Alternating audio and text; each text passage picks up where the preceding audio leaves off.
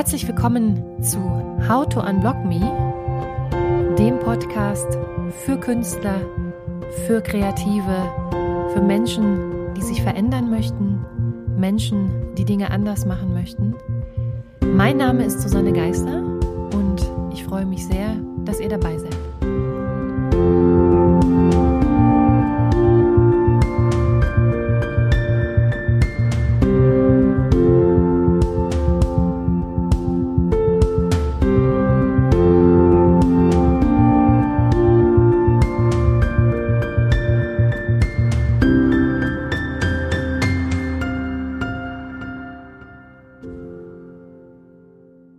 Hallo und herzlich willkommen zurück zum Podcast How to Unblock Me. Heute aus dem ersten Tag der äh, staatlich verordneten äh, Corona-Quarantäne. Ähm, ich hoffe, euch geht's gut soweit. Wir werden äh, das ganze Geschehen weiter beobachten und es entstehen momentan ganz, ganz viele Debatten bei mir in Künstlerkreisen auch zum Thema äh, soziale Absicherung. Wie decken wir diese Ausfälle ab? Ähm, ich finde, so äh, ja äh, dramatisch oder so unabsehbar dieser Verlauf, Verlauf momentan ist mit diesem Virus äh, so äh, interessant finde ich es auch, wie großartig äh, es Künstler eigentlich schaffen zusammenzuhalten. Also jeder steht für jeden ein. Es werden Bestrebungen hörbar, dass sich sogar von Seiten der Musikindustrie, der bestimmter Künstlerverbände, dass sich dafür eingesetzt wird, äh, für mehr Absicherung der Künstler zu sorgen. Ich finde, das ist eine ganz, ganz großartige Sache, ein ganz, ganz tolles Zeichen. Und ähm, ja, ich bin sehr, sehr gespannt, wie die äh, Entwicklung dort äh, weitergehen wird. Ich habe mir natürlich gedacht, um euch ein bisschen äh, die mehr oder weniger aufgezwungene freie Zeit zu erleichtern, mache ich äh, immer mal wieder den einen oder anderen Podcast. Ihr könnt mir natürlich auch zu äh, Themen wieder eure Vorschläge schicken. Außerdem wird auf meiner Webseite www.howtounblog.me ab Montag der neue Shop online gehen. Das heißt, äh, dass es einen How to Unblock Me Shop geben wird, in dem ihr Podcasts zu verschiedenen Themen gegen einen kleinen Aufpreis downloaden könnt. Es sind vor allen Dingen Themen, äh, die ich äh, aus meinem eigenen Künstlerleben aufgreife, äh, Dinge, die ich zusammengestellt habe, sozusagen mein gesammelter Erfahrungsschatz äh, gesammelt in zahlreichen Interviews, in zahlreichen Ratgebern, die ich zusammengesammelt habe und natürlich auch, äh, was die erste, den ersten Podcast, die Toolbox Nummer eins angeht, auch tatsächlich selbst angewendet habe. In der ersten Toolbox wird es nämlich darum gehen, wie überwinde ich mein Lampenfieber. Eine ganz, ganz tolle Sache, die sich äh, nicht nur für Künstler eignet, sondern für alle Menschen, die Schwierigkeiten haben, öffentlich zu performen, auf einer Bühne zu performen, Reden zu halten. Äh, hört gerne mal rein. Ab Montag ist der Shop mit den ersten Toolboxen auf www.howtounblog.me online und ist damit für euch auch eine großartige Möglichkeit, euch während dieser Virenferien, so nennen wir es jetzt mal, weiterzubilden, ähm, ja, weiterzuwachsen und äh, Erfahrungen und Tipps zu sammeln, und zwar für die Zeit, wenn es weitergeht. Ich habe mich heute für ein Thema entschieden, ein Thema, das mich schon seit vielen, vielen Jahren begleitet und das ich immer mal wieder aufgreifen wollte für einen Podcast und das auch ein großes, äh, einen großen Teil in meinem Buch einnehmen wird. Und es ist ein Thema, das mir tatsächlich, äh, das kann man nicht anders sagen, in meinem äh, Bekannten- und Kollegenkreis, in meinem äh, künstlerischen Bekannten- und Kollegenkreis, ähm, nicht nur in meinem künstlerischen, sondern auch in meinem nicht künstlerischen Bekannten und äh, Kollegenkreis immer wieder begegnet, das äh, sogenannte Imposter-Syndrom. Deswegen heute das Thema Fuck-off-Imposter-Syndrom mit mehr Selbstsicherheit im Kreativbusiness bewegen. Ich werde euch heute etwas darüber erzählen, was das Imposter-Syndrom eigentlich ist.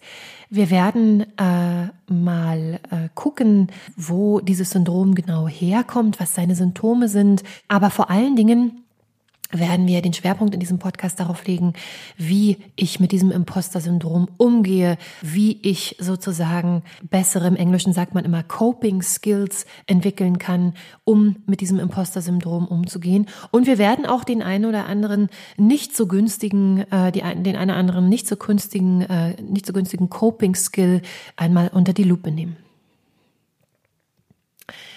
Was ist das Imposter-Syndrom? Äh, ich habe hierzu mal wieder mein äh, schlaues Buch, nämlich das Lexikon der Psychologie und Pädagogik äh, bemüht. Und das Lexikon definiert das Imposter-Syndrom oder auch das sogenannte Hochstapler-Syndrom wie folgt. Bei dem Hochstapler-Phänomen oder dem sogenannten Betrüger-Phänomen handelt es sich um ein psychologisches Phänomen, bei dem der Betroffene unfähig ist, seine Erfolge zu internalisieren, also seine Erfolge anzuerkennen. Trotz offensichtlicher Beweise für ihre Fähigkeiten sind die Betroffenen oft davon überzeugt, dass sie ihren Erfolg erschlichen haben und diesen nicht verdient haben. Und äh, da sind wir tatsächlich äh, schon bei ja ganz herausstechenden Symptomen von diesem äh, Imposter-Syndrom. Das äh, Imposter-Syndrom äh, geht einher mit äh, verschiedenen Glaubenssätzen zum Beispiel. Äh, ich bin nicht gut genug, ich bin ein Betrüger, aber ganz oft äh, bei mir waren das äh, sehr oft in der Vergangenheit so diffuse Ängste und Gedanken wie irgendwann wird mein Chef herausfinden, dass ich eine Betrügerin bin. Ich hatte im Laufe meiner vielen Jobs, die ich hatte, meiner ähm, vielen äh, auch kreativen Tätigkeiten, immer eine kleine Stimme, die ja zu mir sagte, na, ob du dem gewachsen bist, ja, ob du gut genug dafür bist. Äh, und diese Stimme ist natürlich in diesen äh, über die Jahre hinweg immer stärker geworden und irgendwann hat mich das in meiner Arbeit so beeinträchtigt, dass ich äh, der Ursache näher auf den Grund gehen musste. Ja.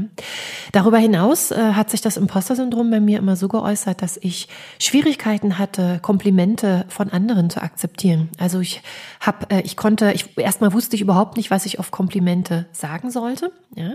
Und ähm, Oft war es auch so, dass ich diese Komplimente sehr, sehr schnell in Zweifel gezogen habe oder gar nicht anerkannt habe. Ja, weil meine eigene, meine eigene Vorstellung von dem, meine eigenen Ängste da so überwiegt haben, dass ich mir auch nicht in Ansätzen vorstellen konnte, dass derjenige, der das jetzt gesagt hat, das auch wirklich ernst meint. Interessanterweise, ich habe ein bisschen mehr recherchiert zu diesem Imposter-Syndrom. Äh, wie gesagt, das begleitet mich auch selbst schon sehr, sehr lange. Äh, interessanterweise äh, ist dieses Syndrom tatsächlich das erste Mal in den äh, 1960er Jahren aufgetaucht und zwar nämlich äh, zur Zeit des Civil Rights Movements äh, in, ähm, in den USA. Und zwar war es so, dass aufgrund dieser Bürgerrechtsbewegung äh, im Laufe der Zeit äh, verschiedene neue Jobpositionen geschaffen worden sind und eine sogenannte Quotenregelung eingeführt wurde für die afroamerikanische Bevölkerung. Ja, die, ihr wisst, die afroamerikanische Bevölkerung war bis zu den 60er Jahren, bis sich dieses, dieses Civil Rights Movement auch unter Martin Luther King dann entwickelt und etabliert hat, äh, sehr benachteiligt und äh, auch im Hinblick auf bestimmte Jobpositionen komplett ausgeschlossen. Und danach hat sich das geändert. Und äh, das Interessante war, dass sich infolge dieser Quotenregelung, ja, also bestimmte Unternehmen hatten die Auflage, einen bestimmten äh, Prozentsatz an afroamerikanischen Angestellten einzustellen. Diese Quotenregelung führte dazu, dass sich in den laufenden Jahren viele oder dass man in den laufenden Jahren bei vielen afroamerikanischen äh, ähm, Angestellten immer wieder die gleichen Fragen feststellen konnte, die gleichen Unsicherheiten. Nämlich ein Großteil dieser Leute begann sich zu fragen, ob sie denn eingestellt worden waren aufgrund ihrer Fähigkeiten und ihrer Fertigkeiten oder ob sie eingestellt waren wegen ihrer Hautfarbe, ja, aufgrund dieser Quotenregelung. Und ähm, dass äh, dieses Syndrom, was man ganz, ganz schnell als Imposter-Syndrom auch äh, tatsächlich auf viele, viele viele andere Bereiche übertragen können, auf viele, viele andere Berufsstände. Interessanterweise ist das ein Phänomen, was ähm, überwiegend auch äh, bei Frauen äh, anzufinden ist. Dieses Imposter-Syndrom äh, geriet mehr und mehr äh, in die Presse und ist heute tatsächlich ein großer Überbegriff für die Tatsache äh, dass man eigentlich nicht an sich glaubt, ja, dass man immer wieder Ausrede und Ausflüchte findet, um die Arbeit, die man tatsächlich sehr gut gemacht hat, abzuwerten und äh, zu äh, diskreditieren. Bewusst wird einem das eigentlich immer dann, wenn man das Gefühl hat, dass man jetzt einen Auftrag angenommen hat, bei dem sich im Nachhinein zum Beispiel herausstellt, dass äh, man sich im Hinblick auf seine Honorar oder seine Honorarvorstellungen vollkommen unter Wert verkauft hat. Ja, also äh, deswegen ist auch gründliche Recherche zum Thema Honorar, wie bilde ich mein Honorar äh, am Markt immer sehr sehr wichtig, ähm, weil es wird immer den einen oder anderen geben, der äh, unter Preis anstellt oder einstellt oder Jobs vergibt Deswegen ist es umso wichtiger, dass ihr sozusagen euren Wert kennt und äh, natürlich auch einmal recherchiert, wie sind denn so die Honorare, ja, wie setzt sich der Markt zusammen. Ähm, das hat mir sehr, sehr geholfen. Äh, vor allen Dingen, weil ich, vor allen Dingen, weil ich mich in der Vergangenheit immer wieder auch zum Teil unbewusst unter Wert verkauft habe, was das Honorar angeht. Deswegen ist gerade die Honorarbildung, also auch, was ist mir meine Kunst wert, was ist mir meine Arbeit wert, äh, ein ganz, ganz wichtiger äh, Punkt, bei dem äh, das Imposter-Syndrom und die Ausgeprägtheit dieses Imposter-Syndroms eine wesentliche Rolle spielt, denn diese werden davon, ähm, Honorarverhandlungen werden nämlich davon extrem beeinträchtigt. Ja, das ist so ein, ein großer Punkt, aber auch bei der Frage zum Beispiel, sollte ich mich auf einen bestimmten Job bewerben? Auch beim Antritt dieses Jobes oder bei der Erledigung dieser Tätigkeit, wenn ihr euch ständig mit diesen Gedanken äh, umhertragt, bin ich gut genug oder bin ich nicht gut genug, dann kommt ihr gar nicht dazu, eure Arbeit tatsächlich gut auszuführen. Ja, also das ist äh, tatsächlich auch eine Sache oder dieses Imposter-Syndrom ist oft auch eine Sache, ähm, was, äh, dass man immer wieder bei Leuten feststellt, die ähm, man heutzutage gerne gern als Quereinsteiger bezeichnet. Also Leute, die ähm, ganz, ganz verschiedene Skills im Laufe der Zeit erworben haben, diese aber nicht unbedingt über Institutionen erworben haben und äh, äh, zum Teil auch ähm, sogenannte Creative High Achievers sind, also Leute, die äh, ganz, ganz viel in verschiedenen Projekten stecken und immer wieder neue äh, Impulse auch brauchen und ihre Arbeit unglaublich gut machen. Aber äh, wenn man sie dann einmal näher befragt zu ihrer Tätigkeit, auch bei vielen Künstlern ist das der Fall, bei vielen äh, Prominenten, bei vielen Schauspielern, äh, dann äh, kann man relativ schnell freilegen, dass sie eigentlich eine sehr, sehr kritische Meinung von sich haben und sehr, äh, oder so Sätze sagen, wie sie wissen gar nicht, warum sie jetzt diesen Job äh, bekommen haben. Ja, also das ist tatsächlich ein Phänomen, was über ganz, ganz viele Schichten geht, auch in ganz, ganz viele Berufsgruppen reingeht, aber vor allen Dingen die äh, Kreativen, die Quereinsteiger, die haben äh, tatsächlich oft dieses Problem, äh, dass sie mit dem Imposter-Syndrom äh, zu kämpfen haben. Um das Imposter-Syndrom äh, ja loszuwerden, um sich äh, dahingehend zu verändern, dass man selbstsicherer wird, ähm, braucht man bestimmte Fähigkeiten, um sich besser, selbst besser zu verstehen. Ja? Ich habe euch mal eine Reihe von äh, Coping Skills mitgebracht, die bei mir sehr, sehr gut äh, funktioniert haben, die aber, und äh, das möchte ich gleich vorneweg sagen, natürlich auch äh, je nachdem, wie ausgeprägt dieses Syndrom bei jedem Einzelnen ist, einer tiefergehenden Recherche bedürfen. Und zwar unter Umständen auch mit Hilfe eines Therapeuten.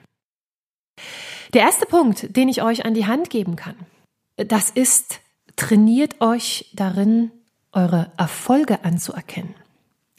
Also erkennt eure Erfolge an. Jedes Mal, wenn ihr das Gefühl habt, ihr habt einen Auftrag, einen Job geschafft oder ihr habt einen bestimmten Skill erworben, indem ihr euch trainiert habt, dann schreibt das zum Beispiel auf.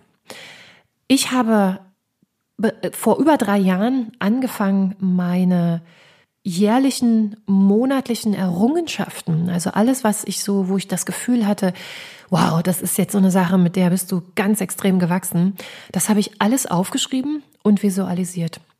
Und äh, warum macht man das? Warum dieses Aufschreiben? Warum dieses Visualisieren? Weil ihr wisst, äh, diese Fähigkeit des Gehirns, äh, sich an diese Dinge zu erinnern, ähm, sehr, sehr davon abhängt, mit welchen äh, Gefühlen diese äh, ja, Errungenschaften verbunden sind. Ja, das heißt, wir hatten es ein bisschen im letzten Podcast, das große Thema wieder Rewarding oder die sogenannte Belohnung. Also schreibt euch ganz gezielt auf, und zwar in dem Moment, in dem der Job vorbei ist, was ihr mit diesem Auftrag gelernt habt, welchen Skill ihr erworben habt, was äh, ähm, ja euch hat wachsen lassen, wie was euch hat entwickeln lassen äh, und äh, belohnt euch auch dafür. Also äh, geht raus, äh, kauft euch euer Lieblingsmagazin oder macht einen Spaziergang durch den Park, was auch immer ihr als Belohnung empfindet. Äh, ganz wichtig ist, dass ihr euer Gehirn äh, darin trainiert, dass es sich an diese positiven Gefühle und an diese Erfolge erinnert. Ja? Das äh, Extrem zu diesem, wir erinnern uns nicht an unsere Erfolge, ist, dass kenne ich von mir selbst, nichts in der, äh, auch in der Zukunft nichts gut genug sein wird. Ja, man fängt an, diese Erfolge sehr, sehr schnell zu übersehen. Äh, man fängt an, alles in Frage zu stellen und ähm, mir hat dieses Visualisieren, dieses Aufschreiben der äh, spezifischen Errungenschaften, der spezifischen Fähigkeiten und Skills, die ich mit diesem Auftrag erlernt habe, äh, ganz, ganz toll geholfen. Der zweite Punkt ist, dass ihr eure Ängste verstehen lernen solltet. Also ihr wisst, äh, die Ängste, die wir haben, diese Stimmen, die in unserem Kopf sind und äh, uns sagen, wir sind nicht gut genug oder jemand wird entdecken, dass ich ein Betrüger bin, die äh, stammen äh, aus äh, unserer Biografie. Die stammen zum Teil aus unserer Kindheit. In der Regel, ähm, das möchte ich noch vorneweg sagen, ist das Alter, im, äh, ist das Kindesalter von fünf bis sieben Jahren ein sehr, sehr wichtiges Kindes, äh, ein sehr, sehr wichtiges Alter. Ein Alter, in dem sich ähm, viele synaptische Verbindungen verknüpfen, äh, Kinder ähm, verstehen lernen, auch äh, viele äh, Dinge, die Erwachsene sagen, anfangen äh, zu internalisieren und ja aufzunehmen, aufzusaugen und ähm, wenn dort zum Beispiel bestimmte Situationen entstehen, vermöge dessen das Kind sich äh, ja nicht bestärkt fühlt oder äh, nicht unterstützt fühlt, ähm, dann kann das sozusagen in eine lebenslange Unsicherheit münden. Ja, äh, gerade dieser Punkt zwei ist ein Punkt, den ihr, wenn ihr das Gefühl habt, dass das äh, viel viel tiefer geht, als ihr äh, momentan handeln könnt. Der erste Moment ist ja immer der oder der erste Schritt ist immer der, sich diese Ängste bewusst zu machen, also sie auszusprechen, zu, sie zu visualisieren. Aber wenn ihr das Gefühl habt, dass ihr, dass dort Ängste sitzen, die äh, viel, viel tiefer gehen, dann ist das auch der Moment, wo ihr sagen müsst, okay, vielleicht suche ich mir einen Therapeuten, vielleicht suche ich mir Hilfe, der das mit mir zusammen erörtert. Ja. Ganz, ganz wichtig. Der dritte Punkt ist, äh, dass ihr euch bewusst macht, was eure Stärken sind, eure Fähigkeiten. Also alles, was ihr mitbringt, um diesen speziellen Auftrag, diesen speziellen Job, äh, bezüglich äh, dessen ihr ja Ängste entwickelt habt, mitbringt. Also, dass ihr ganz genau wisst, was ist der Wert oder die auch die Hilfestellung, die ihr eurem äh, Geschäftspartner jetzt anbieten könnt. Ja, warum hat er euch ausgesucht, um äh, zum Beispiel diese diesen Song zu schreiben oder warum hat er euch ausgesucht, um diesen Artikel zu schreiben. In der Regel hilft es da auch zum Beispiel im äh, Gespräch mit dem jeweiligen Geschäftspartner am Ende kurz die Frage zu stellen, warum haben Sie sich für mich entschieden? Das ist auch immer eine Sache, wie formuliere ich das? Also man muss nicht unbedingt desperate rüberkommen, wenn man diese Frage stellt, warum haben Sie sich denn ausgerechnet für mich entschieden? Sondern ähm, das ist eine ganz äh, objektive, wertfreie Frage und äh, da hilft es auch, dass man ein bisschen auf den Tonfall achtet und äh, solche äh, eben objektiv und wertfrei formuliert. Das wäre der dritte Punkt und äh, der vierte Punkt, äh, den ich euch empfehlen kann, ist, äh, ich habe es immer mal wieder angesprochen, äh, der, das Umfeld, das ihr euch schafft. Denn je mehr unterstützende Kreativpartner, je mehr unterstützende äh, Kollegen und Freunde ihr habt, desto besser. Äh, denn äh, für euch und für euer Wachstum ist es wichtig, konstruktive Kritik zu erhalten. Denn nur mit Hilfe konstruktiver Kritik äh, ist ein Wachstum möglich. Ja, äh, konstruktive Kritik, die aufbauende Kritik, die euch erklärt, was äh, sehr, sehr gut war an dem jeweiligen Auftrag oder an dem jeweiligen Job. Ähm, aber die euch auch ganz, ganz ehrlich und authentisch Feedback darüber oder Aufschluss darüber gibt, äh, was ihr verändern könntet sucht euch Leute, sucht euch unterstützende Partner, die euch authentisches und äh, konstruktives Feedback geben. Ich bin kein großer Fan von Vergleichen, aber in dem Fall mache ich mal eine Ausnahme und äh, vergleiche gerne. Das wäre mein Punkt 5. Und zwar vergleiche ich oft meine kreativen Arbeiten von heute mit denen von vor fünf Jahren. Und äh, das ist eine ganz großartige Sache, denn nur in diesem direkten Vergleich wird mir oft bewusst, wie extrem ich mich entwickelt habe.